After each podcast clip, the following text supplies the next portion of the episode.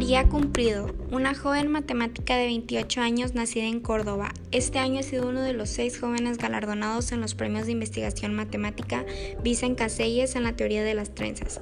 Estas son algunas conclusiones de la entrevista.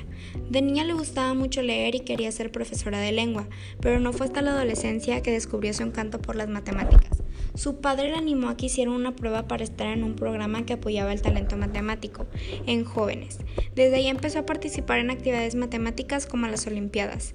María dice que es importante tener pasión, curiosidad y motivación al momento de resolver un problema, porque de no ser así te resultará más difícil.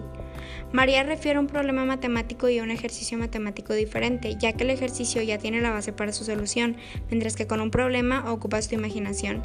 Ella dice que cada que resuelve uno siente satisfacción.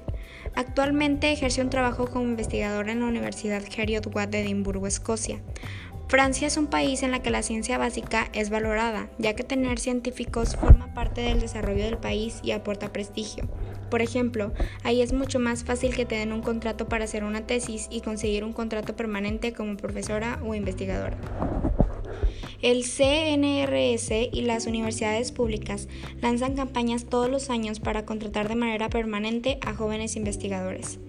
En España, todo lo que no arroje resultados a corto plazo no interesa porque la población no lo interpreta como útil. Los investigadores jóvenes se encuentran con contratos temporales y a una carrera llena de obstáculos para tener un trabajo estable y un sueldo medianamente digno. Según la experiencia de María, le fue difícil encontrar financiación y contratos postdoctorales, por lo que ha ido a los sitios donde la han querido contratar. Recientemente, ella resolvió un problema matemático que durante dos décadas nadie había resuelto. Ella cuenta que surgió de una manera bastante natural. Solamente estaba tratando de generalizar unas propiedades sobre grupos de trenzas y junto a mi director de tesis nos dimos cuenta de que necesitábamos un resultado básico. Entonces, entre ella, su director de tesis y un investigador de Australia, tras un año y medio llegaron a la solución. Sobre la teoría de trenzas podemos decir que estudia las propiedades de partículas que se mueven en el plano y nunca colisionan. Los grupos de Artin-Tits son una generación algebraica de las trenzas. Durante muchos años y todavía hoy las mujeres hemos representado un porcentaje ridículo en la investigación matemática. En ocasiones la falta de mujeres refuerza determinados comportamientos machistas dentro de la comunidad científica. Tenemos que normalizar que no existen cerebros de hombres y cerebros de mujeres y que nuestras preferencias no están definidas por ser mujer.